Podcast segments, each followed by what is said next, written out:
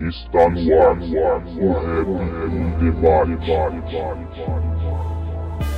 I still have a dream. It is a dream deeply rooted in the American dream. I have a dream. which we intend to bring into existence by any means necessary.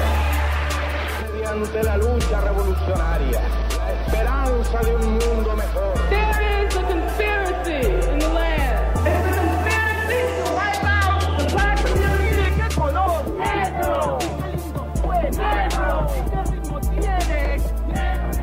Salve, salve a todos conectados no site h2sm.com.br. Sejam todos muito bem-vindos a mais um episódio do podcast O Rap em Debate. Eu sou o Alisson e a gente está retornando às gravações do podcast. O último episódio foi com o Thiago trocando ideia com a Hannah Luara, falando do livro da Angela Davis. E hoje o episódio vai ser uma troca de ideia que eu tive com o Careca Poeta Louco, que faz parte do Rajada MCs, do interior do Paraná, Campo Mourão. E a gente falou sobre a caminhada do mano, os tempos dele, também a história do rap paranaense. Enfim, a ideia ficou bem da hora, mano.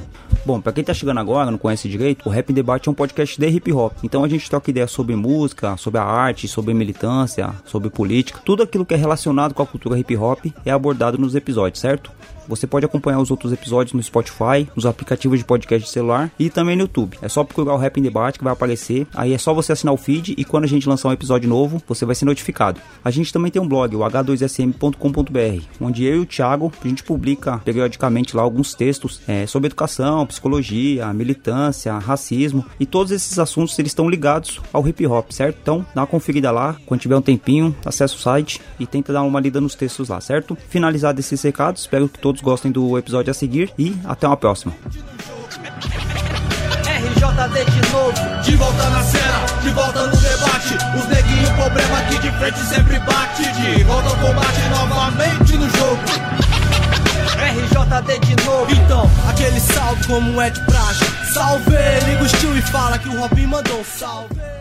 Salve, salve! Começando aqui mais um programa, o Rap em Debate. Estamos retornando às atividades aí. É, a gente tava no hiato de tempo aí sem conseguir gravar, mas estamos retornando. E hoje a gente vai falar um pouco rap do interior do Paraná, falar um pouco da caminhada de um grupo tradicional lá do, do Paraná, né? Desse estado que tem tantos representantes do rap nacional. A gente vai falar com representante lá do Rajada MCs, Careca Poeta Louco, diretamente de Campo Mourão, interior do Paraná. E salve, salve, Careca, tudo bem, irmão? Salve, meu mano. Salve todo mundo que tá na sintonia aí. Vamos trocar umas ideias. E é isso.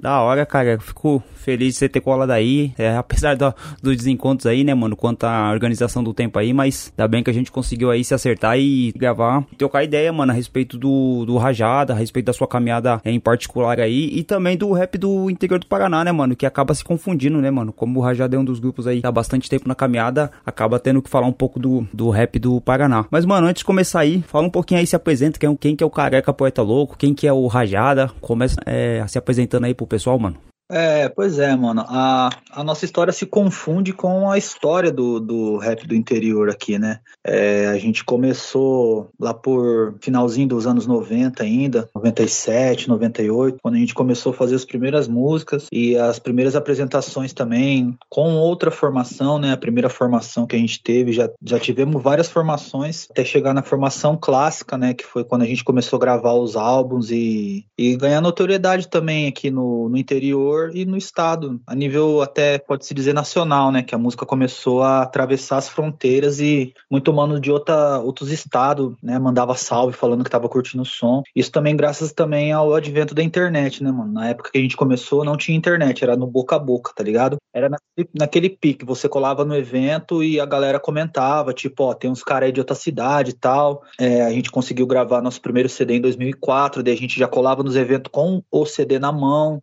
O primeiro foi o Temperrey? O TPR foi o segundo. O primeiro foi o RJD, Respeito, Justiça e Dignidade. Saiu em 2004 e o TPR é de 2006. Mas aí o TPR a gente já estava mais entendendo o game na época, né? Como que, que funcionava, é, a produção do CD e tal. Aí a gente já trabalhou com, com o DJ na frente das produções, é, produzindo. A gente já não usava mais beat gringo ou beat que a gente comprava, CD de base que vinha lá de São Paulo. A gente já tinha o DJ nosso produzindo, né? Né? E ele foi um cara também que revolucionou aqui o, o interior, porque ele começou a produzir todos os caras, né? É o Papaléguas, mano? Isso, Papaléguas. Ele começou a produzir o Tiagão, começou a pro, pro, produzir o Atitude Consciente, produziu o Pensamento Racional e vários outros grupos aí que se consagraram logo depois, né, mano? Se tornaram grandes ícones aí do interior do estado. E a gente começou nessa, nessa pegada aí, cara, por volta de 97, 98, mas as coisas começou a girar mesmo a partir do momento que a gente conseguiu gravar, né, a primeira música em 2002. É... E aí a música começou a rodar e as pessoas começaram a falar naquele esquema, né, no boca a boca, igual eu te falei. Começou a ficar conhecido o nome, aí a gente já colava nos eventos, a galera já sabia, né, quem, quem a gente era. A gente também era um dos únicos grupos que tinha DJ, que, que usava o, os toca-disco, fazia colagem, fazia scratch, isso era uma parada muito rara pra época aqui no interior do estado, né, mano? Enquanto os caras lá de São Paulo e Brasília tava muito mais avançado, né? Aqui pra gente ainda era uma coisa rara colar no evento e ver um DJ tocando, fazendo colagem, fazendo scratch, fazendo as viradas ali, soltando as batidas no, no vinil, né, cara? E a gente meio que foi um dos pioneiros nessa, nessa parada aí. Na sequência, todos os grupos que vinha tinha que ter DJ também, tá ligado? Isso é uma parada muito da hora. Mano, é, quando a gente tá falando aqui do, do rap de São Paulo, a gente tem os marcos, né, mano, que são a São Bento, né, que tem até, a gente trocou ideia num programa aqui com o Guilherme Botelho, né, que ele tem um documentário nos tempos da São Bento. Acho que o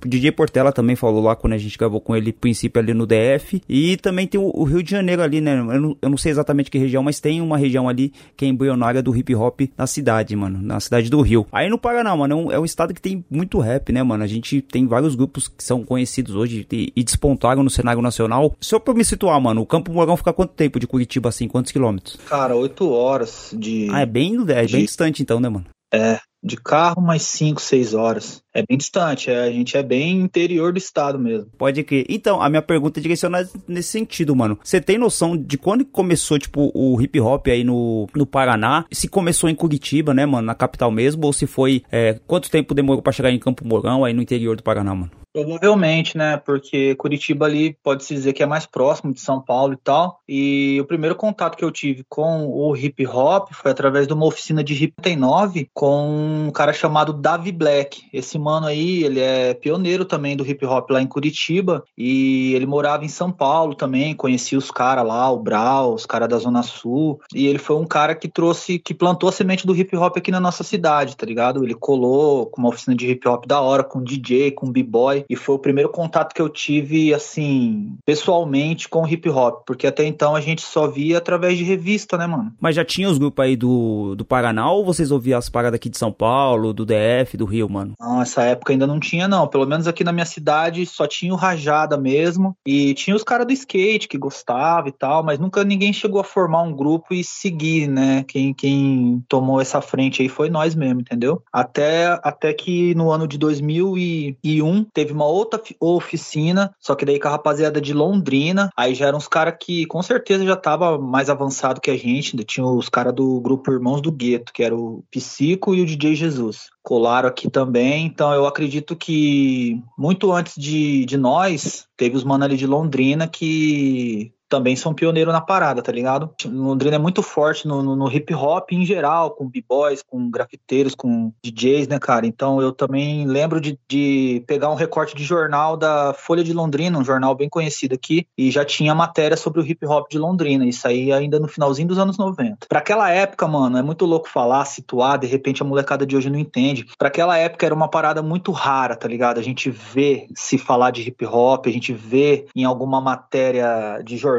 de revista, na televisão, na televisão então nem se fala, tá ligado? Hoje a gente tem a informação na palma da mão, a molecada tem acesso à informação rápido. Se você quiser pesquisar e descobrir sobre a história de um determinado assunto, você só se aprofundar e, e pesquisar. Naquela época as coisas apareciam pra gente era muito raro, mano. Difícil demais, era recorte de jornal, revista, era no boca a boca. Os caras daqui que ia trampar em São Paulo, gravava fita do Espaço Rap lá da 105 FM, trazia as novidades. A gente ficava sabendo assim, sabia? Rádio nem tinha, mano, nem tocava rádio nenhuma aí, tocava rap. Não, era difícil. A gente conseguiu também através de um, um, parceiro nosso que era programador da rádio. Ele começou a tocar até que depois que a gente conseguiu, igual eu te falei, a gente conseguiu notoriedade aqui na cidade, conseguimos um programa de rap na, na rádio. Aí acho que já tinha dado aquele boom, né? Aquela explosão que foi nacional, né? Do, depois dos anos 2000, assim, o hip hop ganhou muita força a nível nacional, né, mano? Muito por conta do Racionais e vários outros caras que despontaram, assim, depois dos anos 2000 pra, pra frente, né? Aqui chegou também, tá ligado? Depois que saiu Nada Como Um Dia Após Outro Dia, virou febre, mano. Todo mundo queria ser do hip hop, tá ligado?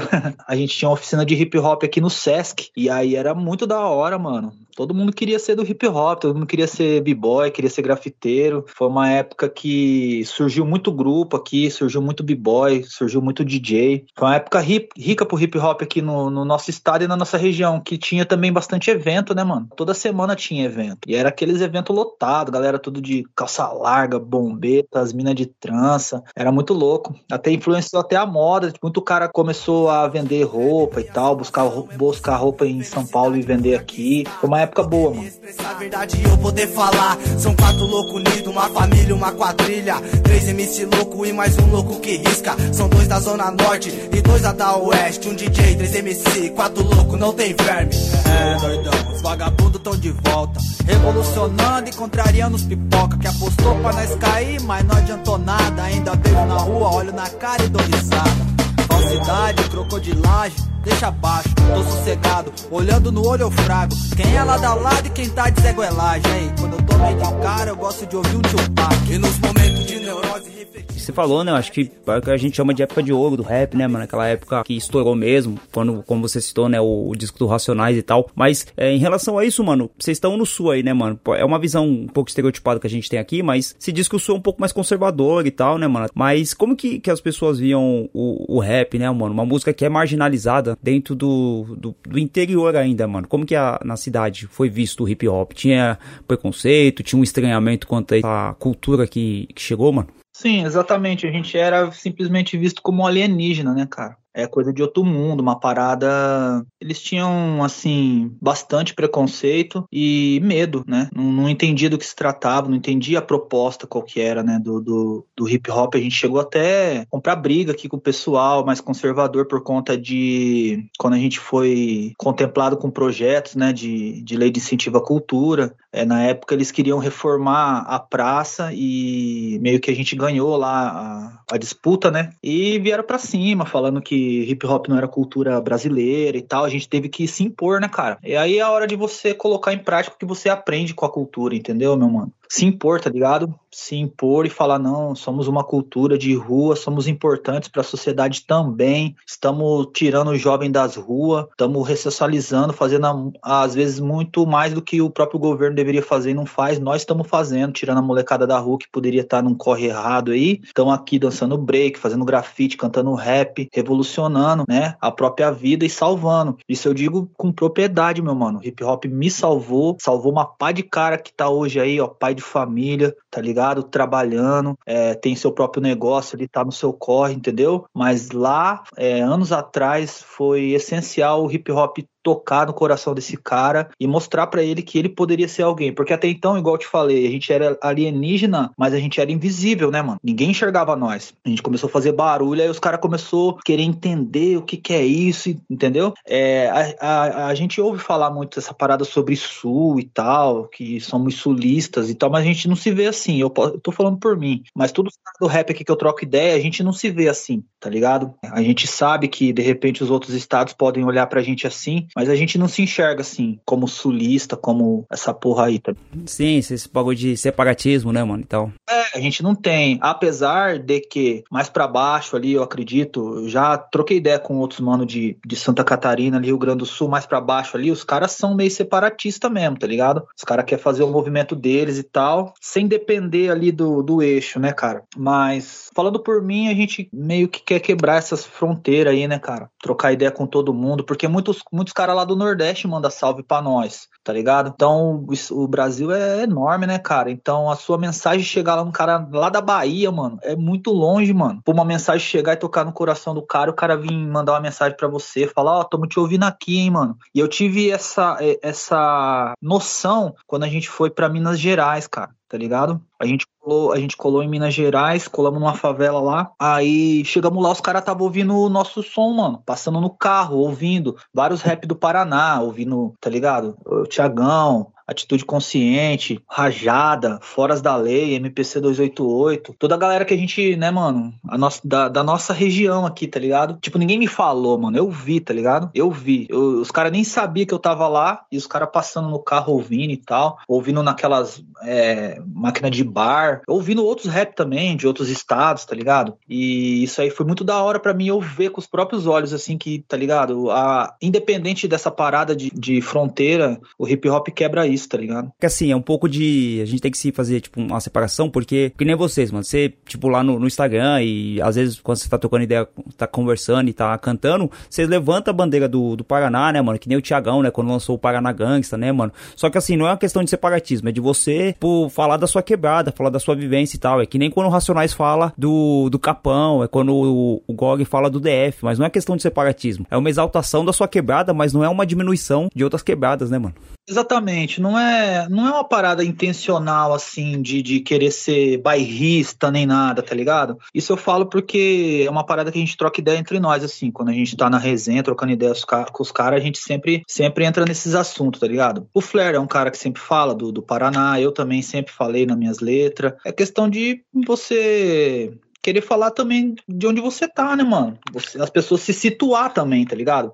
Porque isso aí também deve mexer com o imaginário das pessoas, tá ligado? Como será que é lá na, na quebrada dos caras, entendeu? Aquilo, quando, quando se ouve falar em, em rap do Paraná, rap do interior do Paraná, tem aquela questão de ser um algo mais voltado pro gangsta, né, mano? Umas músicas mais pesadas. Então, tipo, os caras têm essa curiosidade. E aí, lá em Minas Gerais, os caras começaram a me perguntar, tá ligado? Ô, oh, mano, esse jeito mesmo igual os caras falam nas letras, pá, os caras queriam saber, entendeu? E é muito louco isso. É uma questão mais de, tipo assim, de se autoafirmar, não é nada de, de querer ser mais que outra quebrada, nem isso, tá ligado? É uma parada de se exaltar e, e também saber, né, cara? Saber da onde a gente. A origem, né, mano? Sua origem também, né, mano? Exatamente, a origem, saber de onde a gente tá falando, porque isso é uma parada que todos os caras têm, os caras do Rio têm, os caras, tá ligado, de BH tem, tá ligado, os caras lá do, do Nordeste tem, é, se você não percebe no sotaque, você percebe quando o cara fala, entendeu? Porque o cara, na verdade, falando por mim, é uma parada assim, mais de exaltar a própria quebrada do que querer falar em pagar de pá, tá ligado? É só exaltar, mano, exaltar a minha quebradinha aqui, da onde eu comecei, tá ligado? Da onde eu escrevi minhas primeiras primeiras letras.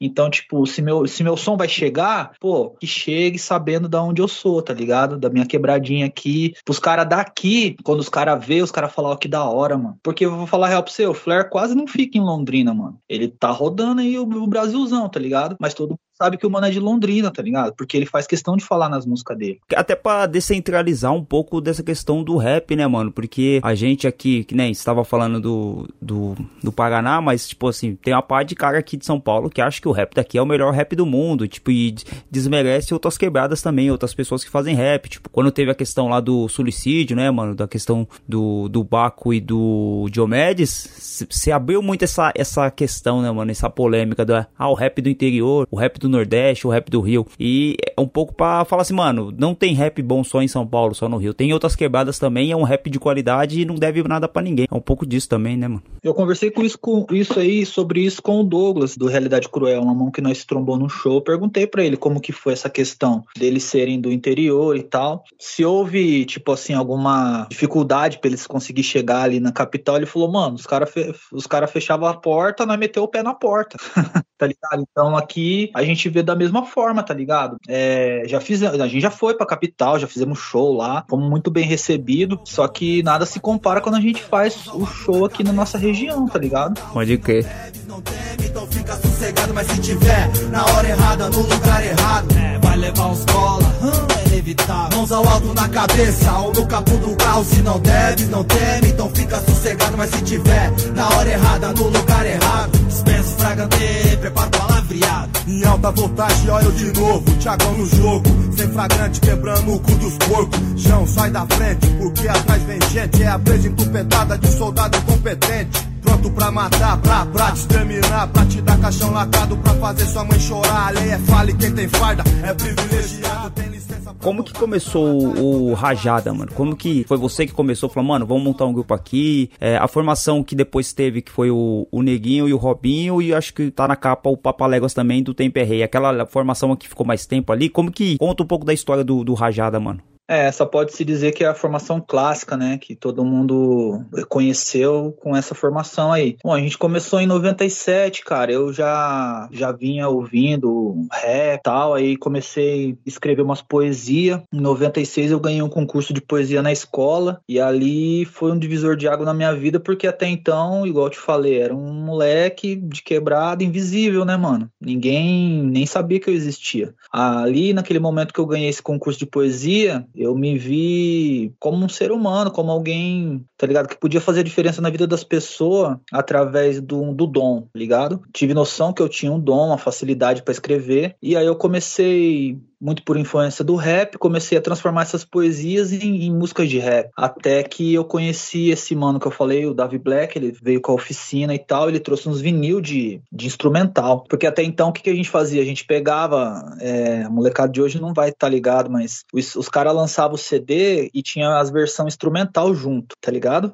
E a gente pegava essas versões instrumental, mano, que vinha no CD mesmo, assim. Tinha um CD do Pivete Branco, não vou lembrar o nome do CD agora, mas tinha, assim, acho que umas cinco, seis faixas. Aí depois tinha as mesmas faixas, só que as versões instrumental. Aí a gente pegava esses instrumental, cara, cabo rabo, escrevia em cima e, e foi assim que a gente foi aprendendo a fazer nossas paradas. Aí, a partir de 99, a gente conseguiu ter acesso a esses vinil de base, mas era também tudo base gringa, base do, do Tupac, do Dr. Dre, era tudo base gringa também. Que acho que os caras pegavam e não sei como os caras prensavam esses vinil, era tudo muito louco, não, acho que sem autorização mesmo, e foda-se, tá ligado? Pode crer. Mas a gente comprava, tá ligado? É o que tinha na época, né, mano? Não tinha o que fazer, não tinha outro jeito, né, mano? É, tipo assim, o Papalégua ligava lá em Sampa, lá acho que na galeria, e os caras vendiam. Base, Bases para Rappers era o nome do, dos vinil. E daí depois que 2000 virou pro, pro CD, porque aqui na quebrada demorou, né, cara? Pra... Quem tinha CD e rádio que tocava CD era só os boys, né, cara? A gente era só fita cassete e, e, o vinil mesmo. E aí, quando começou a virar pro CD, que daí a gente começou a ter é, é, acesso ao CD, aí a gente comprava o CD de base. Na mesma pegada, vinha ali um. Eu não sei como que os caras faziam, mas pegava de, de, de, CD gringo, que vinha, os caras lançam lá na gringa, né? Os caras lançam a versão instrumental também. E aí os caras pegavam, montava ali uma seleção e vendia, tá ligado? E a gente comprava, porque era a única coisa que a gente tinha. Até o Papalego começar a, a, a, mexer nos programas, aprender a produzir. Isso aí foi. Em 2004 já tem uma produção dele no, no RJD, mas ele ainda estava começando a entender essa questão da, do sample e tal, de colocar as batidas e tal. Só que aí ele entrou de cabeça nisso, cara, e o, o Tempo é Rei foi um álbum que revolucionou aqui a região por conta das produção, por conta dos samples, por conta das ideias. E aí, como eu tava falando, a gente tinha uma formação no rajada ali, no, no comecinho, era a galera da, da escola ali que colava comigo, né, mano? E era eu, minha prima e mais um mano, o Morcego. Ele ficou até a gente gravar o primeiro CD, depois ele virou b-boy, tá ligado? Chegou e falou assim, ó, não quero mais cantar, vou ficar só no break. Aí ele saiu, tá ligado? Só que quando a gente tava gravando esse primeiro CD, assim, é curioso falar, foi quando começou essas oficinas de hip hop no Sesc. Aí começou a colar uma pá de gente. Aí colou o Robinho com a banca dele, colou o Neguinho com a banca dele, e aí a gente era de regiões diferentes da cidade. Só que aí durante a caminhada, o Robinho acabou tretando lá com o DJ dele, aí ficou sozinho. Aí o Neguinho também, o, o, o parceiro dele de grupo, infelizmente faleceu, que era o primo dele, e o DJ dele também saiu fora, foi para outra cidade trampar. Enfim, quando foi ver, tava eu, o Papalego já era o DJ, né? Conheci ele na virada dos anos 2000 ali e decidi colocar ele já no rajada mesmo, né? E aí a gente falou assim: "Ah, vamos chamar os caras, mano, vamos juntar todo mundo aí, já que a gente ia gravar o CD, a gente quis juntar. Era, eles eram os melhores MCs ali da, da das oficinas. A gente convidou o, ne o Robinho, logo depois convidamos o Neguinho também.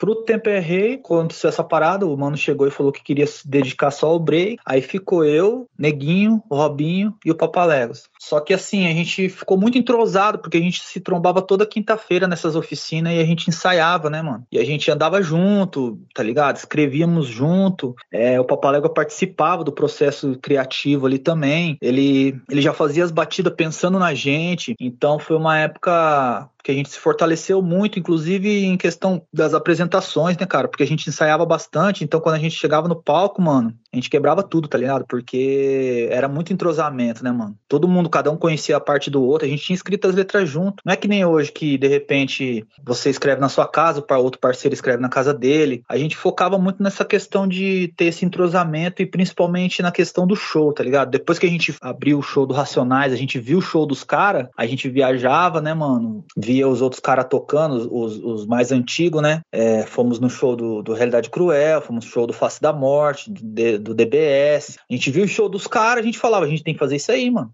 Os caras colavam muito aí, mano, no, no Paraná? Tipo, vocês conseguiam levar bastante gente pra aí? Que os caras colavam pra cá sempre, mano. Eu não sei o que que aconteceu, acho que deu uma treta lá, os caras não faziam show em São Paulo mais visto o Brau falando sobre isso. Foi uma época que, tipo, eles foram boicotados em São Paulo. Aí eles começaram a fazer show pra caramba fora, entendeu? Então, tipo assim, a gente abriu o show do Racionais várias vezes, abrimos show do Realidade Cruel, que daí era assim, o cara trazia o show e o cara contratava nós também pra participar da abertura, né? Grupos locais, né? Aí tinha a atração principal da noite, que era o, o grupo de, de São Paulo, né, mano? E nisso aí, igual eu te falei, a gente ia no show, a gente via o que, que os caras faziam no show, porque os caras estavam muito mais pra frente, né, mano? Fazer, tipo assim, com a nossa cara também, tá ligado? Era um diferencial, né, mano? A maioria dos caras subia no palco ali, soltava a batida e, e, e cantava, sem, sem ter um, uma produção de show mesmo, assim, tá ligado? A gente com Rajada, a gente já se preocupava nisso, em questão de roupa, tá ligado? Em questão de cenário, tá ligado? Em questão da sequência das músicas, uma música conversar com a outra. Isso aí era uma parada que a maioria dos caras não fazia aqui ainda, tá ligado? É, influencia pra caramba, né, mano? Você, tipo, você tá no interior do Paraná e tal, aí você tem é, sua dinâmica de show e tal, você cola um, uns manos, tipo, que nem o Racionais, já dá uma influência monstra pra vocês, né, mano? Mano, o show, só puxar aqui, o, então o primeiro CD foi o RJD, aí depois fizeram o, o Tempo é Rei, acho que foi em 2006, né, mano? 2007, e depois teve o Novamente, que foi em 2013, isso aí? Antes desse ainda teve o Vários Lados em um Só, que saiu em 2008. Ah, pode crer foi o último álbum com a formação clássica ainda, né? Separou e voltamos com, com novamente, mas sem o Papalegos. Ah, pode crer. O, o novamente, mano, foi um CD duplo, foi um CD bem, bem trabalhado, né, mano? Sem, é um CD longo, né, mano? Com várias faixas, assim. Foi o CD mais trabalhoso que vocês fizeram, mano?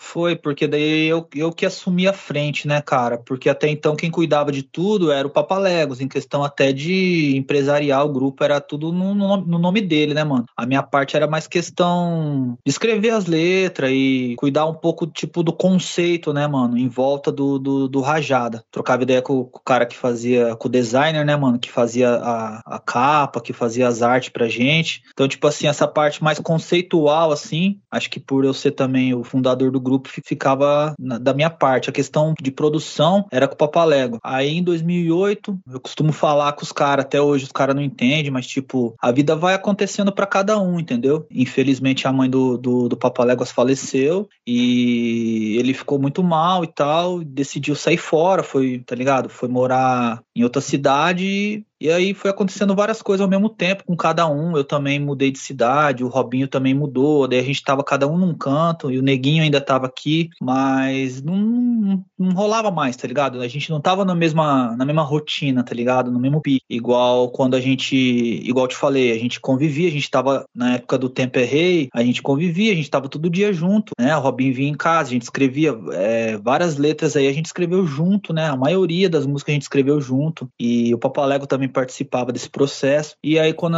quando aconteceu essas coisas, a gente se dividiu, ficou cada um para um lado, cada um com, com, com um BO para resolver, pô, da vida mesmo, tá ligado? Trampo psicológico, um negócio que é lógico. Hip hop é uma arte, é um estilo de vida que resgata a autoestima das classes mais sofridas, mas cu quer ser mano, quer ser vida louca na lama, nosso nome jogando, Joe, parece que foi à toa, eu deixar tudo pra trás, família, trabalho, estudo, colocar o rap acima de tudo, eu confesso, fico confuso, é lamentável, inaceitável, me sinto pior, Bezé por desfrutando do que nós conquistou com suor.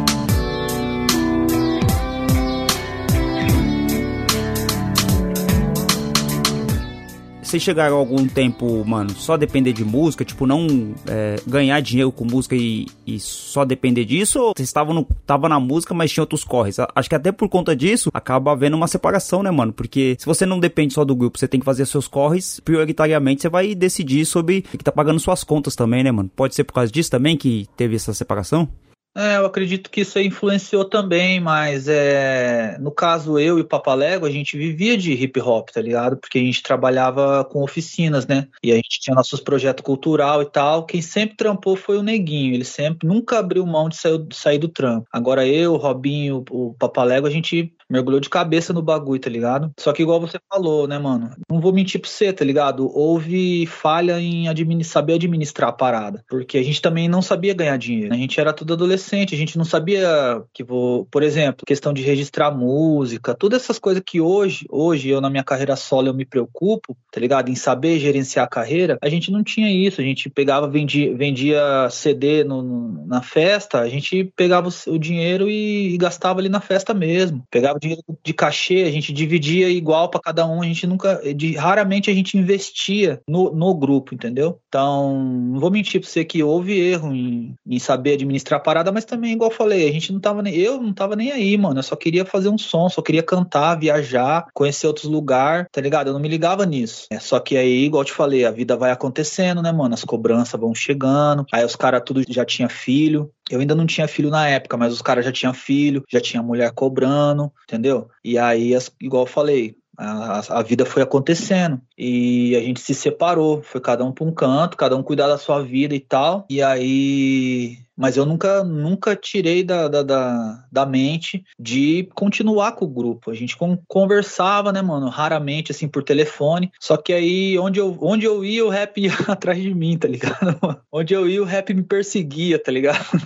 eu chegava na quebrada, os caras. Mas você chegou a dar uma parada com rap, mano, quando aconteceu isso aí? Cheguei, cheguei, cheguei, mano. Cheguei a dar um break, assim. Mas igual eu te falei, parar de, tipo assim, correr atrás, né? Parava, mas tipo assim, o rap perseguia, mano. Aí os parceiros não deixavam, tá ligado? O Guina é um mano que ficava me ligando, vamos fazer um som. O Godines também. Vários caras, os caras os cara ficavam ligando atrás, mano. Não, vamos fazer um som, vamos fazer uma participação com nós aqui e tal. Então, tipo, várias vezes que eu tentei parar, o, o rap não, não deixou eu parar. E aí eu comecei a trocar ideia com os caras. Falei, ó, oh, mano, nós tem que voltar, mas vamos voltar com um álbum duplo, que era uma parada que a gente sempre que queria fazer. E aí na época eu conheci os caras ali do Facínora, tá ligado? Que eu tava memorando meio perto de Curitiba ali. Conheci os caras do Facínora, que eram os caras que tava que, regaçando na época. Os caras tava muito forte, mano. E na mesma época foi quando o Thiago lançou, eles lançaram o, o Fim dos Dias também, começaram a fazer show lá na capital. Aí trombei os caras lá, o Adriano falou pra mim, mano, você está fazendo falta no bagulho, tá ligado? Entendeu? E aí eu falo, mano, os, os próprios parceiros ficam incentivando você, tá ligado? Aí eu falei, não, Adriano, na melhor hora nós vai voltar, mano. Na melhor hora nós vai voltar. Agora, tá ligado? Tá cada um cuidando da sua vida, se estruturando aí. E aí foi isso que aconteceu. Só que nessa, nessa batida o Papalégua não quis voltar, tá ligado? Falou, não, mano, eu tô de boa. Ele tem os motivos dele, eu entendo, né? Aí já é uma questão pessoal que só ele poderia falar, entendi os motivos dele. Só que ele deixou claro, falou, não, mano, eu não tenho interesse em voltar, tô de boa, vou ficar na minha. Mas você segue o barco aí que o barato é vocês, tá ligado? Aí a gente começou no novamente. Conheci os caras do, do, do Fascinura, tinha um mano que colava com eles, que era o Felipe, do Delito, e esse mano tinha várias batidas, assim, que ele conseguia nesse site de, de, de produção e tal. Os caras disponibilizavam lá beat free. Nem se falava essa, esse termo na época, beat free, mas era o que era, tá ligado? E ele começou a me, me passar várias batidas, e aí eu comecei a trabalhar nas letras, e a gente, mesmo distante, a gente trocava ideia, trocava e-mail, e foi se construindo o, o projeto do, do Novamente. Na época, é, eu sentei com um mano lá da, da City lá que era designer e tal. Ele decidiu também mudar a logo do Rajada. A gente vê que essa proposta de Rajada novamente, que era essa parada ambígua de novamente de de novo e novamente de tipo uma novamente, entendeu? outras ideias, né? Isso, mano? uma nova mente, de, de, tipo transformar a mente dos mano. E aí tinha todo esse conceito do álbum duplo e tal. Bem louco esse álbum, mano. É um álbum que eu gosto bastante, mano.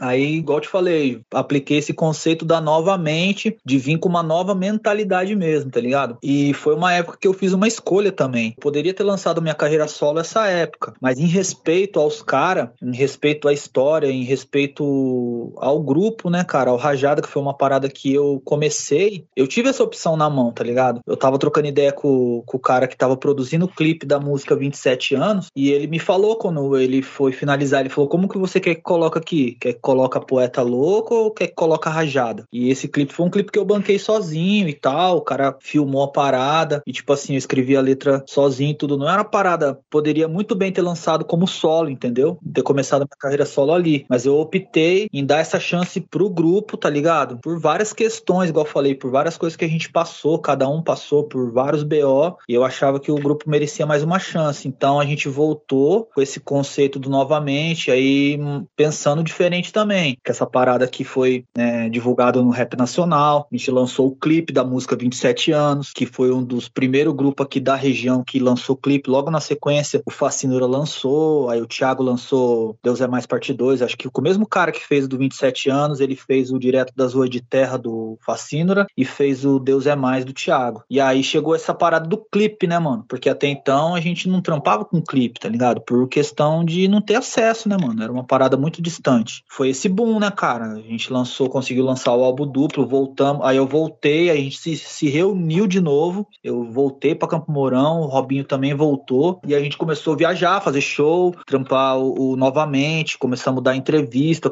Realmente voltamos e aí conquistamos uma nova geração de, de fã, né, mano? Uma molecada nova, tá ligado? Começou a acompanhar. E os caras que já acompanhavam a gente das antigas também. Foi um renascimento, pode-se dizer assim, tá ligado, mano?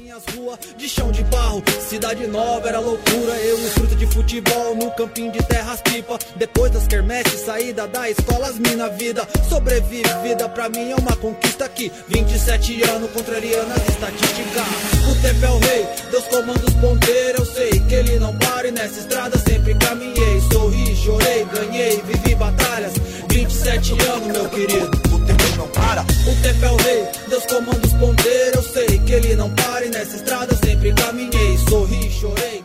Tá então nessa questão mesmo, né, mano? De quando você partiu pra carregar solo e tal, e como que tá o andamento do Rajada. Mas antes de fazer essa pergunta, mano, eu queria ter feito ela quando você falou da quebrada, mano, do Paraná, mano. O, o Rajada é um grupo que sempre falou de quebrada, mano. Falou dos conflitos sociais, teve essa questão de militância e tal. E você até falou que as pessoas ficavam curiosas também quanto a como que era o ambiente social, né, do interior do Paraná e até do Paraná em si, mano. E eu tava vendo uma entrevista que você deu, foi, foi algum podcast, assim, esses de, de vídeo, né, que foi pro 044, se eu não me engano. Você falou que o Paraná é uma, é uma região de fronteira com, com o Paraguai ali, né, mano? Então acaba que a, a polícia das fronteiras acaba tendo muito. É, enfim, eles são muito ostensivos, né, mano? Como que era o, o Paraná aí, mano, na, na época que você começou? Essas, essa questão de criminalidade, essa questão, esse gangsta rap mesmo do Paraná, mano? Era tudo isso? Como que era a parada, mano? Exatamente, mano. É, em resumo, aqui é rota do tráfico, né? Por, por essa questão das fronteiras que eu te falei, que é, é a rota do tráfico. Então, a gente simplesmente coloca ainda nas músicas o que a gente vê, tá ligado? Pura realidade. Porque eu tenho vários parceiros envolvidos que ou estão presos ou já morreram por conta de se envolver com o crime, tá ligado? Infelizmente, muitos também se envolvem de por por, por status também, né, cara? Por, pela facilidade, pela aparente facilidade que tem, mas tudo que é colocado na, nas letras a gente sempre tomou muito cuidado para também não, não citar nome nem nada assim, mas é tudo fato verídico, né, mano? De coisas que acontecem. Algumas histórias também a gente cria, faz, né, mano? Aquela famo, o famoso storytelling, né, mano? Cria histórias, mas a maioria é baseada em fatos reais também. Só que a gente também tem que se proteger, tá ligado? A gente não pode também ficar falando falando muita coisa, tá ligado? O que tem nas letras é o que acontece aqui. É nada diferente de você ligar o noticiário na hora do almoço, você vai ver os mesmos, os mesmos assuntos, os mesmos acontecimentos, né, mano? Recentemente aí aconteceu um barato louco aqui em Guarapuava, lá os caras, não sei se você viu a notícia, deve ter saído, saiu nacional aí. O bagulho é louco, sim, mano. Sim, sim. A gente não pode fugir disso, né, mano? É porque se tem essa imagem falseada, né, mano, de que, tipo, o bicho pega em São Paulo, no Rio e os outros estados são, são mais tranquilos e tal, mas não é, mano. A, a criminalidade, né, a questão da desigualdade social, essa zona de conflito, ela tá em todo o território nacional, né, mano? Onde tem pobreza, tem o crime, mano. Onde tem, onde o governo não tá, tá ligado? Onde o único braço do governo que chega é a polícia, tem pobreza, tem miséria, tem crime. Exatamente. Até porque acho que, que um pouco de contraste, né? Curitiba, né, mano? Que os outros falam que é cidade modelo e tal. Aí uma vez eu tava até vendo uma entrevista do, acho que do Facino, e os caras falando, mano, que você quer colar em Curitiba aqui e a gente mostrar as quebradas, você pode colar com nós, mano. Então, a mesma coisa, isso aí é uma parada que é da mídia, né, cara? Tá ligado? Os caras querem vender uma imagem. Curitiba é uma cidade euro europeia e não sei o quê. Só que, tipo assim, tem favela pra caralho lá em Curitiba. O bagulho é louco. Em Londrina também, mano. É aquilo, tá ligado? Onde que você tá colando? Tipo, você tem que perguntar isso pro cara, tá ligado? Pode crer. Onde que você tá colando? Porque eu não vejo. Quando eu vou pra Londrina, quando a gente cola lá, mano, a gente vai nas quebradas, tá ligado? Lógico que isso aí todo lugar tem. Aqui na, na, na, nossa cidade também, mano. Tem os condomínios aí, tem área nobre aí, mas tem as quebradinhas também de rua de terra, mano, que é onde a gente cola, tá ligado? É aquilo, a, a, a cidade não quer mostrar, né, mano? O que tem, né? Quer fazer um pano de. quer, quer esconder, né? É ruim negócios, né? Não é bom pro turismo, né? É, exatamente, mano. Quer vender a imagem de um de uma cidade apaziguada, né, mano, e tal. Porque, enfim, né, mano. É, mano, agora partindo pra, pra ideia que a gente tava falando, né, mano? Você falou do, do CD novamente. O, o novamente ele foi o último trabalho do, do Rajada como grupo, mano? A gente lançou uma mixtape também. Inclusive, tô subindo nas plataformas digital agora, toda, todos os álbuns no Rajada. Aí tem tendo alguns probleminha com, com sample, mas daí a gente dá um jeito lá. A gente lançou uma mixtape, né, mano? Que era das músicas novas, assim, que a gente tava gravando. E gravamos um álbum chamado Cabulosamente, que esse sim foi o último álbum é, esse tá no, no Spotify no Deezer, mano. Esse que é o que eu até tava ouvindo esses dias. Uhum, é o Cabulosamente, que daí já foi um álbum com outra mentalidade, porque daí quem assumiu a frente da produção foi o Robinho, né? Que ele tem montou o estúdio dele, o Maloca Music. Aí ele assumiu a frente das produções e tal. Eu digo gravar, né? Gravar, mixar, masterizar. E a gente pegou beat de amigos nossos, né? Que sempre quiseram trabalhar com Rajada. Os caras entrou em contato e tal. As batidas foi do, do mano aqui da, da região, chama Tambor dos Beats. Mon Habits, um outro mano também de de, Curitiba ali, que é parceiro nosso, e o Gangueirage, que ele, eu tinha trabalhado com ele no meu primeiro álbum solo, e aí convidei ele também para produzir o Rajada. Tipo assim, os caras gostam de colaborar com a gente, tá ligado? Os caras têm esse sentimento pelo Rajada de, de nostalgia, e assim, re, em resumo, cara, o Rajada foi uma escola, tá ligado? para vários caras.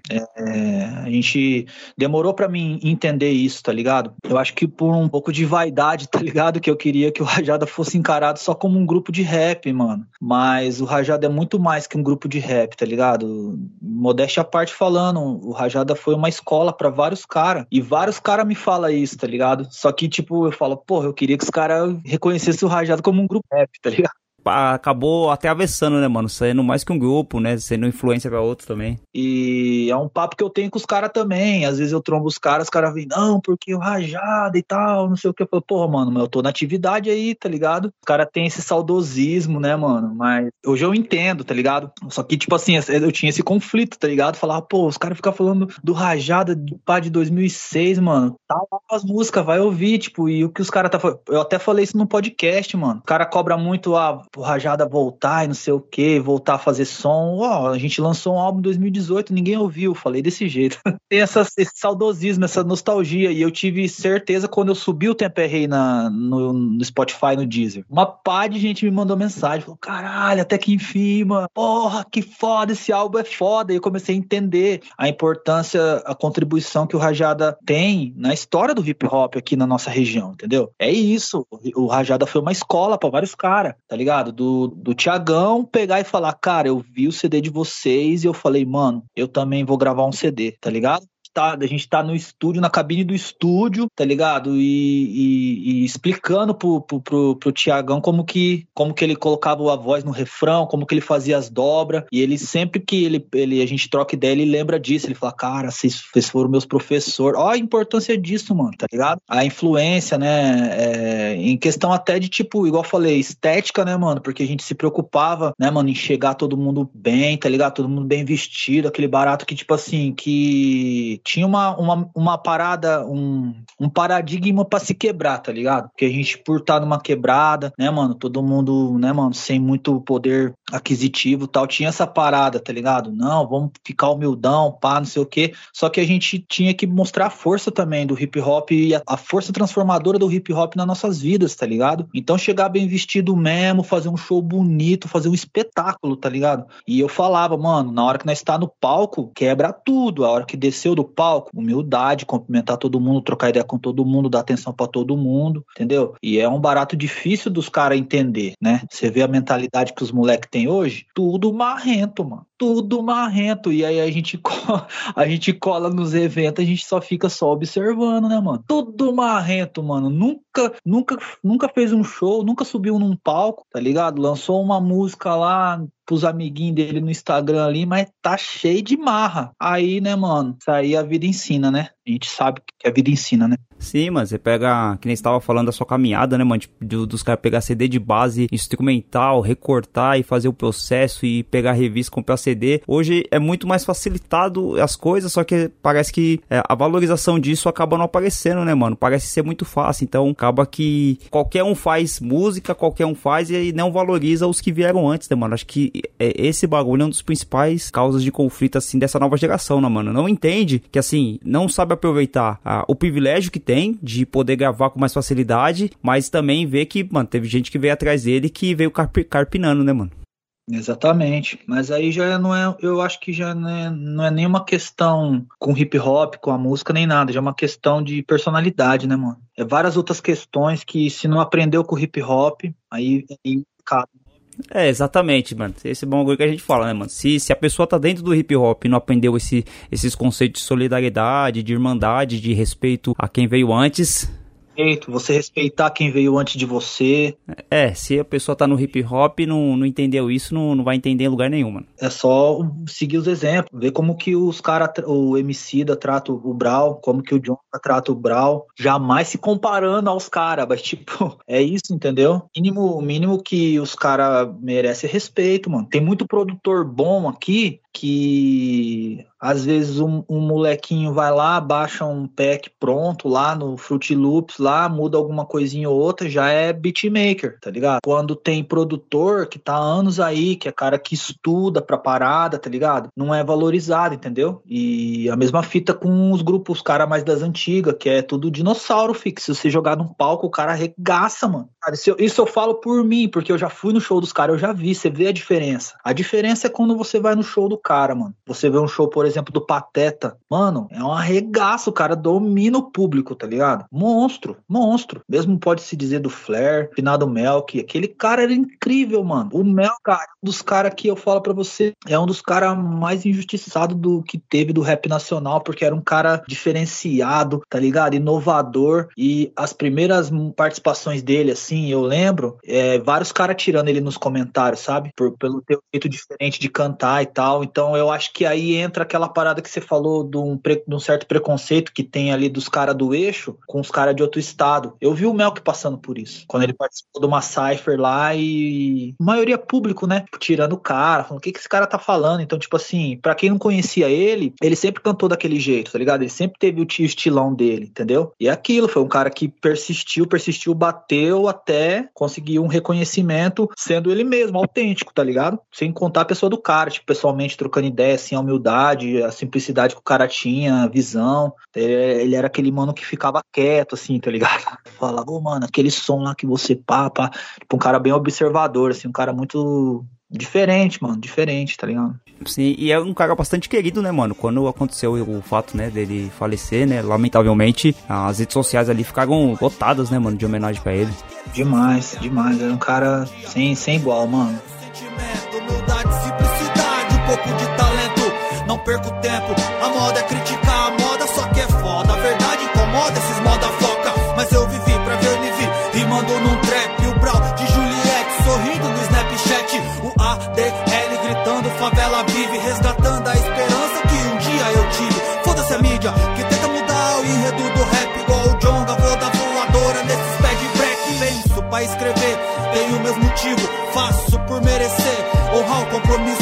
as áreas mais da city, que sofre às vezes... Mas fala aí, mano, é, eu, eu conheci o, o Rajada, mano, acho que por conta dessa questão da internet mesmo, eu baixava umas músicas da internet, aí tinha, eu conheci o Facino, né, mano, o Tiagão, conheci o Rajada. Acho que o Rajada eu conheci com Tempo é Rei, mano. Acho que eu baixei o CD ali em 2009, 2010, e depois eu comecei a acompanhar, né, mano. Teve o, o Novamente também, o CD que eu curto pra caramba. E eu não sei, mano, pra você, mas quando você tava falando do clipe do, do 27 anos, que foi quando teve um boom também de clipes do rap nacional, quando foi o Thiago do Manifesto, né, mano? Gravou você, gravou o Thiagão, gravou vários caras do, do rap. Vou fazer vários clipes também, né? O Vraz 77. Sim, o Vraz, o Vraz pode que o Vraz e o, o Thiago lá do, do Manifesto. E apareceu pra você, mano. E hoje, na, na sua carreira solo, o cara, você é um cara que produz bastante videoclipe, né, mano? Você lançou um clipe muito louco com o DeLorean, você gravou um clipe é, um pouco mais romântico com a, com a sua companheira, né, mano? Tipo, cê, são, são vários clipes que você tá fazendo, você tá investindo mesmo nessa parte de clipe, porque é o que a estética também importa muito, né, mano? Ainda mais nessa época que a gente vive de internet, o audiovisual. Como que você tá é, tentando é, trabalhar na sua carreira solo, na questão de profissionalização, mano, enfim? Então, exatamente. Aí essa questão da carreira solo, é uma coisa que eu tenho muito mais liberdade na, nas tomadas de decisões, tá ligado? A exemplo do, do Cabulosamente, que igual eu te falei, quando os caras vêm em casa pra fazer a proposta, né, falar, ó, oh, vamos voltar com o Rajado, vamos voltar com o grupo e tal, o Robinho Neguinho colou em casa. Eu já tinha lançado minha carreira solo, tinha lançado o meu primeiro álbum, né, tinha lançado uma mixtape em 2014, mas foi logo depois do Novamente, é, mas era uma parada que eu sempre quis fazer, assim, um trabalho solo entendeu? Lancei essa mixtape, mas nem cheguei a trabalhar muito em cima. Mas pro meu primeiro álbum solo, que foi um álbum chamado Foi o que eu investi uma grana, né? Comprei os beats e tal. Aí comecei a, a investir em clipe. Tava metendo, metendo a cara na minha carreira solo.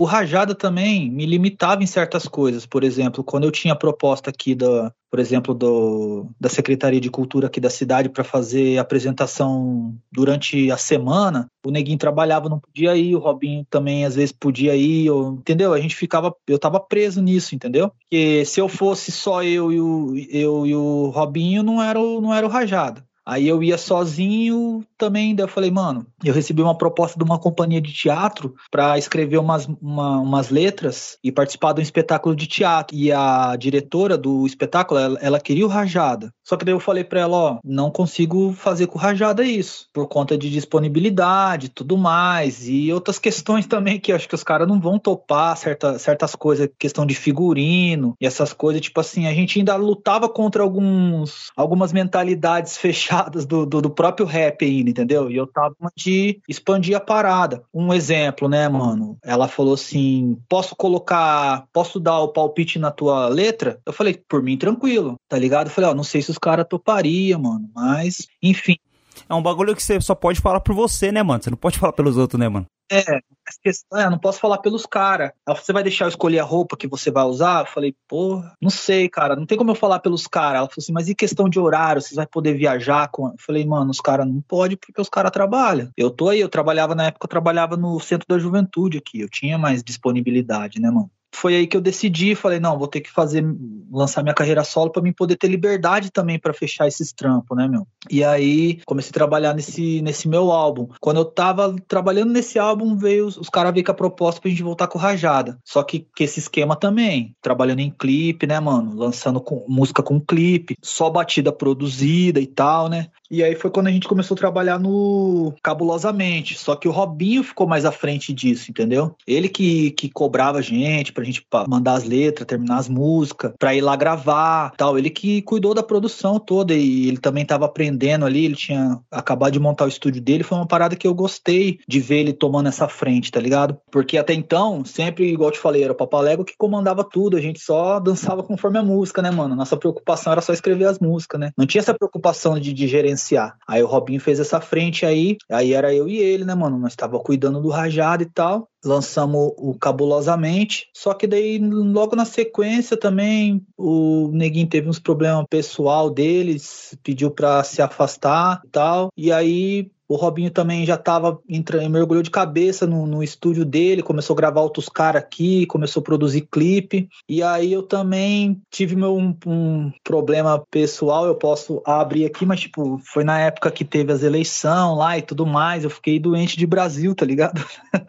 eu costumo dizer isso, tipo, tive depressão, né, mano? Chapei por conta de que eu tinha investido muita grana nessa época do, do solo, né? E junto, veio tudo junto, né, mano? Tinha investido uma grana no, no trampo solo e também tinha investido tempo ali, né, cara, no, no, nesse trampo do Rajada. E a gente não viu retorno, tá ligado? Talvez eu almejei um retorno que não ia vir mesmo, tá ligado? Porque a gente sempre falava, pô, os caras falavam, não, vocês têm que ter beat produzido, não, vocês têm que lançar o barato com clipe, não, que você tem que fazer isso e aquilo. E eu fiz tudo, tá ligado? Só que as coisas não são assim, né, mano? Nem sempre as coisas saem como a gente imagina. Aí me bateu uma deprê, mano, fiquei de mal com o rap, tá ligado? Fiquei malzão. E aí, de novo, igual eu te falei, vários caras me cobrando. O Godines ia em casa, falava, mano, sai dessa bad, cara, vamos fazer um som e tal. O Iel, vários caras daqui, o Guina, Coruja, vários caras me ligavam, mano. Falava, mano, e aí, vamos se animar e tal, não sei o quê. Tem um mano lá de PG, que é o Perdidão também, mandou mensagem, vamos fazer um som. Os caras ficou me, entendeu? Me puxando, tentando me puxar de volta pro barato, mano. E essa, essa vez aí foi a vez que eu bati o pé, mano. Decidi, falei, não, não vou mais mexer com isso, tá me fazendo mal. E realmente tava, mano. Só que assim, era um erro meu, tá ligado? Uma, uma autocobrança boba, tá ligado? Era infundado, porque as coisas não são assim, né, cara? Tá ligado? Então, tipo assim, eu, eu, eu tive o um entendimento que eu tinha que ter liberdade, mano. E, e, esse barato de gerenciar a carreira, querer ter resultado, esse bagulho me prendeu. E aquilo me travou. Eu tive um bloqueio criativo pesado demais. Eu não tava aguentando, tá ligado? E aí eu quis largar tudo, mano. Quis largar tudo, não quis mexer com mais nada. Só que aí, igual eu te falei, os caras me cobrando, vindo atrás e tal. E o Robinho também veio e falou, mano, eu tô com o estúdio lá, vamos, vamos que vamos, vamos. Eu tô fazendo uns clipes aí, vamos fazer uns videoclipes e tal. Aí eu decidi colocar em prática um outro projeto, né? Comecei, conheci um outro beatmaker aqui, comecei com o projeto chamado Original. E aí foi, foi quando eu consegui me levantar, mano. E me levantar e voltar a trabalhar com a parada, mas com, com essa outra mentalidade, entendeu? Com essa, com essa liberdade, mano. Ter liberdade criativa e não ficar se cobrando muito, tá ligado? Fazer o barato de coração mesmo assim e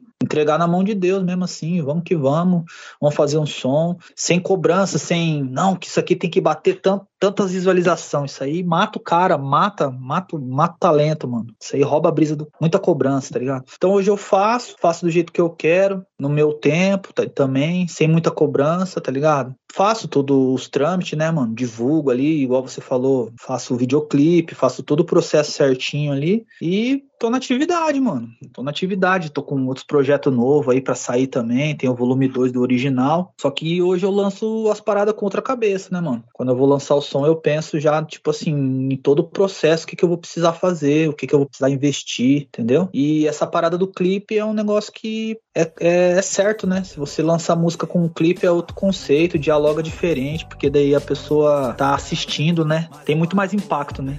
Eu lembro.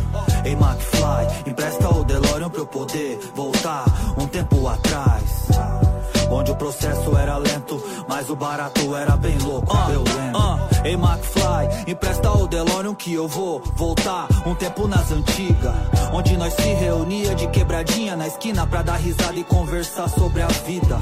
Um vinho tinto gelado, um rapzinho no rádio, um proceder bem bolado. Eu me sentia alado, voava alto e viajava. Fazia tantos planos, só que não me organizava.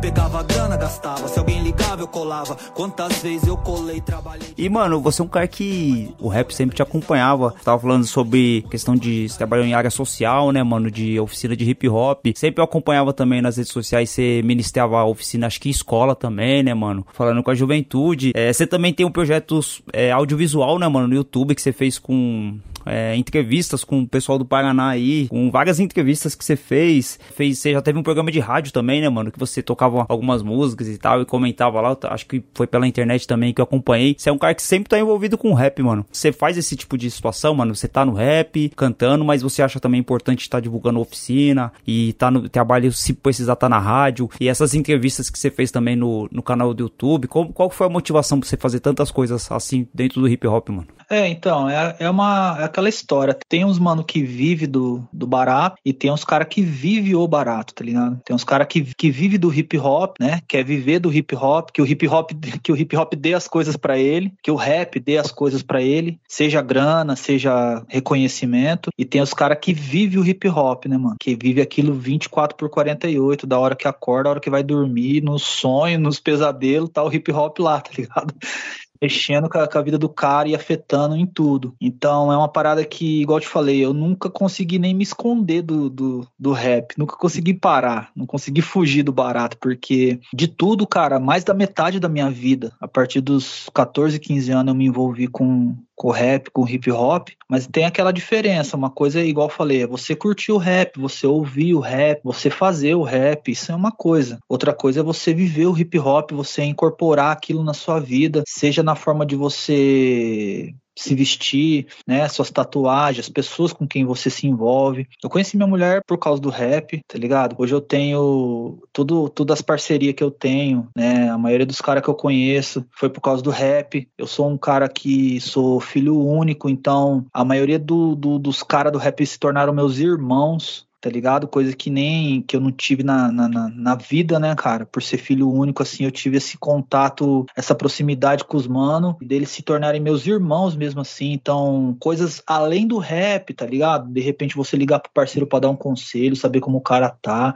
ou o cara te ligar, saber como que você tá, mano, como que tá sua correria, como tá, tá sua saúde, como tá seu dia a dia, saúde física e mental também, entendeu? Então, esses caras, igual eu te falei, que me ligou, que não deixou eu desistir do barato, esses caras são meus irmãos que o, que o, que o hip hop me deu, tá ligado? É, aprender a empreender, cara, o hip hop me ensinou isso, tá ligado? Ensinou que eu tinha que ter a minha marca de roupa, tá ligado? Eu abrir minha própria empresa, ter minha lojinha online ali, vender meus baratos, tá ligado? É, o hip hop me ensinou a lidar melhor com as pessoas, certo? Aprender a tratar minha mãe melhor, aprender a tratar as mulheres melhor, tá ligado? Aprender a se preocupar com, com as crianças, o futuro, né, cara, que é a criançada. Então, é muito louco, porque os caras às vezes falam para mim, mano, só você, eu só vejo você fazendo esses baratos aqui. E, exemplo, tipo, ir num colégio, num intervalo, fazer uma apresentação. Muitos dos caras não vai, mano, porque os caras têm ego, né, mano? Os caras falam, não, eu sou, pá, sou artista, tô com, batendo um milhão no YouTube, aí eu vou ir cantar em colégio. Eu não ligo para isso, tá ligado? Porque ali tem muito cara que eu trombo na rua anos depois, o cara fala para mim, pô, mano, você foi cantar no meu colégio uma vez, que mudou minha vida, mano. Comecei a ouvir rap ali e tal. Então, tipo, eu acho que esse impacto é muito maior do que visualização, curtida, like, essas porra aí, tá ligado? Tá na vida das pessoas mesmo, entendeu? O cara falar pra mim, pô, mano, parei de usar droga porque eu ouvi aquela música tua lá dos Noia e tal, tá ligado? O cara fala, pô, mano, mandei aquela música tua lá pra minha mina tal, não sei o que, nós tava se conhecendo, pá, hoje casei com a mina, tô com um filho aí. Ó que bagulho louco isso, mano, tá ligado? Isso é é, isso é hip hop. Impactar na vida das pessoas, transformar positivamente a vida das pessoas, assim como fez na minha. Então eu costumo dizer, eu aprendi assim, assim que eu ensino, tá ligado? Hoje eu tô dando oficina numa cidade vizinha aqui e tem uma molecada de 10, 11 anos colando, tá ligado? E eu tô tentando passar esse, esses ensinamentos do hip hop para eles também. Porque daí são valores, né, mano? Igual eu te falei, eu sou filho de mãe solteira. Minha mãe ficava em, tipo, eu ficava em casa e minha mãe trampando, tá ligado? Eu ficava em, pra rua o dia inteiro. Se não fosse eu conhecer o rap ali, o hip hop, me passar esses ensinamentos, eu não sei o que seria da minha vida hoje. Não sei se eu ainda estaria vivo ou se eu estaria na rua, né? Se eu não estaria preso, tá ligado? Porque, igual eu te falei, ao mesmo tempo tem as coisas do mundo aí, né, cara? Crime, as drogas, tem várias armadilhas, mano. Tem várias armadilhas aí que, infelizmente, alguns caras caem, tá ligado? Tem, a gente tem que dar uma outra opção pro mano, tá ligado? Até o mano que de repente, por, por algum acaso, errou também, tem direito a uma segunda chance também, tá ligado? Eu acho que basta a pessoa querer, tá ligado? Então, em resumo, eu acho que é isso, cara. O hip hop passa essa lição de vida também, tá ligado? Da hora, mano. É bem louco tá trocando essa, essa ideia com você, cara. Porque, mano, o Rajada, o Tiagão, né? O, os Kamikazes, o Atitude Consciente, acho que Foras da Lei também escutava bastante. Eu não sei se foi uma junção de grupos, teve o MPC 288 que também é daí, né, mano? O Facino, o Mano Flair que tá estourado aí, né, mano? Tá gravando pra caramba, aparecendo aí. É da hora trocar essa ideia com você e, e falar, né, mano? For contar a história do, do rap do Paraná aí, mano, contar um pouco da sua história. Acho bem louco, foi, foi bem da hora trocar essa ideia. E, mano, só pra finalizar, né, queria saber sua visão aí, o que, que você entende do, do hip hop hoje, como que você tá vendo essa nova geração, as novas músicas, como que você entende o hip hop hoje, mano, e qual que é a sua visão de futuro pra sua carreira, pra suas músicas, enfim. Então, no momento, igual eu te falei a respeito da, da minha carreira solo, né, eu tenho mais um volume do original para lançar, que é o volume 2, tá praticamente pronto, só tem que ver essas questões aí de data, mas eu já tenho várias músicas no pente também para lançar, que eu vou lançar de uma forma diferente, né? Vou lançar uma por uma daí, focando mais no contexto total da música ali, trabalhar um clipe, trabalhar, fazer tipo, é, com que cada lançamento seja um evento, tá ligado? Um evento especial, bem divulgado, bem trabalhado para essa, essas músicas que foram essas últimas que eu fiz, eu quero que ela, que ela impacte diferente na, na vida das pessoas. Não, não passe só, tipo, como uma faixa num álbum ali, tá ligado? Vão ser músicas sobre assuntos determinados e meio que assim, eu quero que chegue diferente no, no ouvido, no coração das pessoas. Bom, cara, a respeito do hip hop, como um geral, a gente tá encaminhando para 50 anos aí, né, da, de hip hop, se eu não me engano, né, mano? E, poxa, é uma cultura que vem também se se reinovando, se atualizando. A gente tem no, nossos preceitos, nossos ensinamentos, que nossos valores, né, mano, que devem ser respeitados, mas assim, a gente não pode ter vergonha de, de cobrar, entendeu? A gente não pode deixar nosso, nossos valores se perder, tá ligado? E não é nem papo de conservador nem nessas fitas não, tá ligado? Que eu nem, nem, nem curto essas ideias. Mas assim, às vezes se você vai chamar atenção, chamar um maluco na, nas ideias, falar, oh, mano, isso aí não tá certo. Os caras inventou esse barato de guardinha do rap aí, tá ligado? Eu acho muito errado isso aí, porque a gente vem de uma criação que a gente respeita os mais velhos, ponto, tá ligado? Se o mais velho estiver falando bosta, aí você vai pro debate, tá ligado? Que vale é o diálogo. Tudo tem que ser falado, mano. Pode, a gente não pode se, se censurar, tá ligado? Ah, não vou falar nada daquele moleque ali porque vão falar que eu tô com inveja e tal. Mano, se você acha que cabe, se você acha que a crítica é válida e vai adiantar alguma coisa, fale, dê um toque, tá ligado? Se você acha que não, também, que é caso perdido, porque tem vários, que não adianta você, você perder seu tempo falando, você vai se estressar, não fala, deixa que a vida ensina, tá ligado? Você tem que ver também o que, que você quer, né, cara? O que que te faz bem? O que que te satisfaz? Eu falo isso pros moleques às vezes, tá ligado? Às vezes o que serve para você não serve para mim, mano. Às vezes o que serve para mim não serve para você. A gente tem que ter noção também de quem a gente é e onde a gente quer chegar, o que que a gente quer com a nossa parada, tá ligado? Eu sei o que eu quero com o meu trampo. Eu sei o que eu quero com a minha arte. Eu sei o que eu quero fazer na vida das pessoas. E eu sei o que serve para mim tá ligado? Por isso aí, você sabendo o que você quer, você também pode ter um pouco mais de empatia e tentar entender o que o outro quer, tá ligado? Porque isso aí foi o que eu falei, tipo, durante um tempo me incomodou, tá ligado? Eu via certas coisas falava, mano, pelo amor de Deus, que porra é essa, tá ligado? Só que aí, mano, você tem que se botar, você tem que se pôr no lugar do cara, mano. Falar, ah, mano, se tá bom pra ele, mano, ó, Deus abençoe, faz seu corre. É aquela velha história, quem não pode errar é nós, né, mano? Então, se eu vendo uma criação que é do hip hop, se eu respeito os, os elementos, se eu respeito ali o quinto elemento do hip hop, que é o conhecimento, se eu quero passar o conhecimento para as novas gerações, esse é o meu corre. Se o outro humano não quer, se ele não tá nem com porra nenhuma, ele só quer saber de visualização, só quer saber das minas pagando pau pra ele, só quer saber de ficar famoso, beleza. Se isso aí enche o coração dele, ele dorme tranquilo com isso. Se ele tá se submetendo a várias coisas que eu não aprovo, mas para ele tá tudo certo, firmeza, mano. Não se pode fazer nada.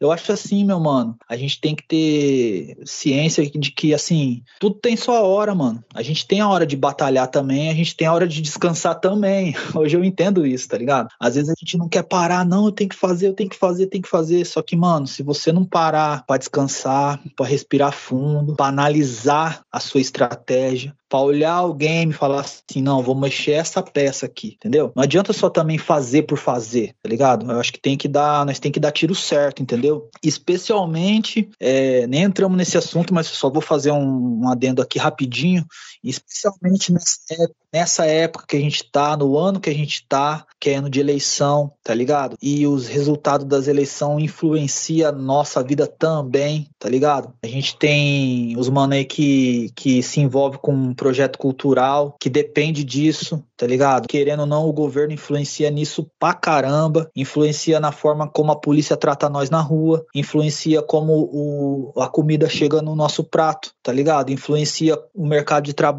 influencia tudo. E a gente viu vários caras do rap é, negando voz, não se posicionando, tá ligado? Outro, outros se abdicando de se posicionar, que não, não tenho nada a ver com. Como você não tem nada a ver com isso, caralho? Se o rap não tem a ver com política, o que, que vai ter, né, mano? Né, mano? Como você não tem nada a ver com isso, meu mano? Tá lavando as mãos? Na hora de levantar o punho cerrado lá, bater no peito, que é do, do hip hop, é a hora também do, dos caras do rap se posicionar? Sim, mano. Dar, passar a visão? Sim. Porque o público, na maioria das vezes, tá perdido, mano. Você entendeu? Os caras quer fugir da responsabilidade? Pode, mano. A gente deve isso pro público, porque às vezes o público tá perdido, mano, querendo saber o que que nós vai fazer, tá ligado? Então a gente é formador de opinião, sim, somos mentes pensantes e acima de tudo somos livres pensadores, tá ligado? A gente não pode cair em armadilha aí de não falar, de não se abdicar das responsas, porque afeta, né, mano? Todos nós, tá ligado? Fui com a minha mãe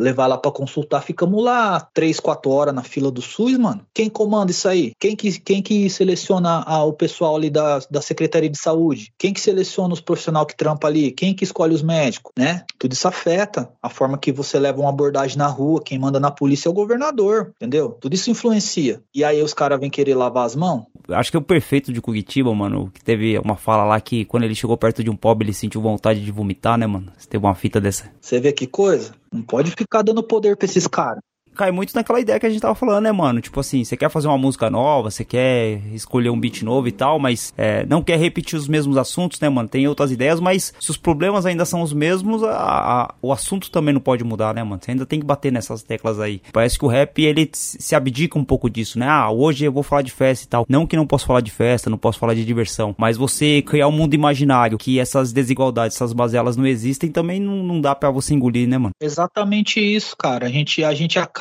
nós mesmos caindo na armadilha. Eu, não vou mentir pra você, teve época que cara falou pra mim assim, mano, você tá falando de política em todas as suas letras. Eu falava, porra, mas só o momento que nós estamos vivendo, cara. Tem como não falar, entendeu? Só que é aquilo, você acaba se tornando aquele barato maçante, entendeu? Um, um, só pra fechar, mano, uma parada que é difícil, que é um dos baratos que eu abordo nas próximas músicas que eu vou fazer. É muito difícil você acordar as pessoas. Você se liga? Imagina essa cena. O cara tá deitado dormindo lá, você vem abre a cortina, tá ligado? Tá com o sol, o sol na cara do cara assim, bate no rosto do cara, fala: "Acorda aí, mano". Ninguém gosta de ser acordado. Ninguém gosta, mano, tá ligado? As pessoas querem continuar anestesiadas sim, mano. É por isso que vem tendo uma crescente desses, de, de, dessas músicas chicletes, essas músicas. Cara, mano, o cara só quer entrar no TikTok da risada. Só isso que o cara quer. O cara, entendeu? O cara não quer ficar ouvindo problema. O cara não quer pensar. O cara não quer acordar. Só que em, em contraponto, a gente tem que justamente é, buscar novas formas de tá acordando, tá ligado? Abre na cortina um pouquinho devagar, coloca uma, uma musiquinha mais suave, entendeu? E aí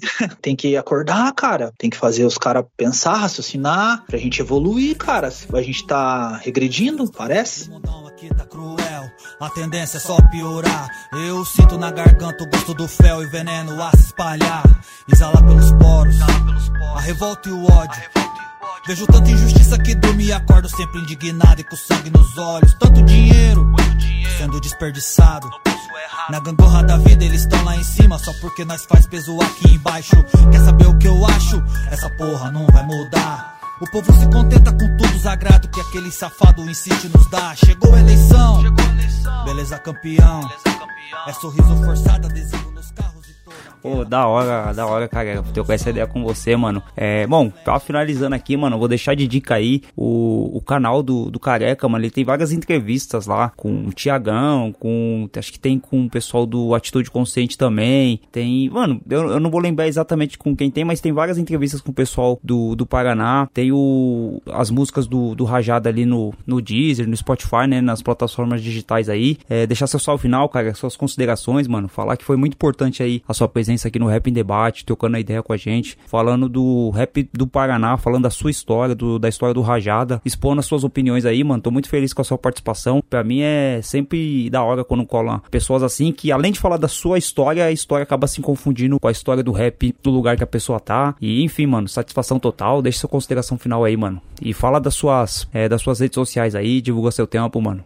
Legal, mano. Agradecer o convite mais uma vez, dizer que é importantíssima essa troca de ideia também, né? Isso aqui é uma ferramenta que a gente tem também do hip hop, esse debate, essa troca de ideia, a gente se conhecer, né, mano? É importantíssimo. É dizer que a respeito das entrevistas aí, para quem quiser assistir, é o, o, canal Rap do Interior TV. Pode procurar no YouTube aí, Rap do Interior TV. Tem três temporadas lá, tem entrevista com o Flair, Kamikaze do Guê, com o Yel, com vários, vários ícones aqui da, da região, do rap do interior. E tem o meu canal, que é o Poeta Louco Original TV também. Tem todos os videoclipes lá, o single, tá sincronizado com, com as plataformas digital. Então, assim que eu lanço no, no Spotify, no Deezer, já sai lá no canal também. É, quem quiser seguir aí no, no, Instagram, Poeta Louco Original. O Rajada também tem o canal oficial lá, Rajada MCs. A gente tá com, com ideias aí, de repente, de tá voltando com um projeto especial aí para comemorar o Tempo é Rei. Ainda é surpresa, tô falando aqui, mas tá meio em off ainda, trocando ideia. Vamos ver. Tomara que dê certo. Mas a gente tá. Eu tô fazendo essa parada de tá subindo as músicas, né, nas plataformas digital para quem quer ouvir também. Então só pesquisar né, qualquer plataforma digital aí, Rajada MCs. E no mais é isso, mano. Agradecer, dizer para todo mundo que tiver na sintonia aí, é, acredite, continue acreditando no, no hip hop, na força do hip hop, na força transformadora que essa cultura tem. Igual eu disse, salvou minha vida, salvou a sua, tá ligado? Salvou várias vidas a gente teve essa, essa, essa sorte, né, mano, de ser contemporâneo e, e, viver na mesma época, né, do, do, do hip hop, né, cara. Talvez daqui uns 100 anos o cara vai olhar para trás e vai falar, pô, uma cultura que era foda, os caras passavam vários ensinamentos, né, mano. Então a gente tem, a gente é privilegiado, né, mano, por ter, tá vivendo na mesma época do Racionais, tá vivendo na mesma época de um, tá ligado, de um Jonga, de um Emicida, de um, de um Mano Flair, de um poeta louco. da hora, mano. Né? A gente tem que ter ciência disso. Firmão, mano, no mais é isso. Agradecer e tamo junto. Qualquer coisa precisou, liga nós. Forte abraço. Só periculoso, novamente no jogo. Quadrilha tenebrosa, RJD de novo. Com arsenal pesado, armada até os pra guerra pra bater de frente. Enquanto tiver sangue escorrendo pelo asfalto, enquanto tiver tráfico, morte e assassinato, enquanto cada maldito forja ocorrência. Se quiser, meus pulsos gemados dando audiência, sensacionalista. Enquanto tiver lista dos mais procurados, caçados pela polícia, enquanto tiver crack, destruição, maldade, político corrupto, enquanto tiver covarde, explorando meu povo, nos causando desgosto, tristeza nas famílias, decepção nos rostos, vai. Existir os loucos que faz o chão tremer neguinho, careca e Robinho, RJD. De volta na cena, de volta no debate. Os neguinhos, o problema aqui de frente sempre bate. De volta ao combate novamente no jogo. RJD de novo. De volta na cena, de volta no debate. Os neguinhos, o problema aqui de frente sempre bate. De volta ao combate novamente no jogo. RJD de novo. Então, aquele salve como é de praxe. Salve, liga o estilo e fala que o Robin mandou salve. E avisa que nós voltou, os loucos voltou. É nós de novo, pronto pro jogo, morou? Eu sei que cê não acreditava nessa cena. Cê duvidava até das nossas próprias letras, cê lembra? Se o trampo tá na rua e tá em alto, obrigado, Senhor, ilumine sempre a caminhada. A família é pique função e segue firmão. É de nós três essa missão, né, meu irmão? Afirmo o compromisso com o rap, segue firmão. Oração de já, minha mente sempre a milhão. Na rua, no palco, em casa, no trampo. Eu tô correndo pela firma, eu tenho um plano, treme o chão. O som de ladrão, é nós irmão. Aperto muito bom, relaxa e curte o som. De volta na cena, de volta no debate. Os neguinhos, o problema aqui de frente sempre bate. De volta ao combate novamente no jogo. RJD de novo, de volta na cena, de volta no debate. Os neguinhos, problema aqui de frente sempre bate. De volta ao combate novamente no jogo. RJD de novo, direto do Paraná. A voz do rap ressuscita, nós da ativa, rajada novamente liga. Todas quebradas, da sul, da norte, da leste, pra somar com nós, levantar a bandeira do rap. A cada clique, cleque, o coração dispara. A cada som, teste, teste, a rima engatilhada. Depois é disparada, acertando seu cérebro. Fazer você pensar, esse é o tiro certo. Eu permaneço quieto ao ver tanta justiça. O meu povo aguentando calado a hipocrisia. O político rouba, mesmo assim nele cê vota. A troca de gasolina, de churrasco acorda, mano. Essa é a hora de dar um fim, basta. Pela primeira vez na sua vida, levanta, reaja. Aqui é o Rajada, novamente é o Rajada. Voz interior, muito bem representada. De volta na cena, de volta no debate. Os neguinhos, o problema aqui de frente sempre bate. De volta ao combate novamente no jogo. RJD de novo, de volta na cena, de volta no debate. Os neguinhos, problema que de frente sempre bate. De volta ao combate novamente no jogo. RJD de novo.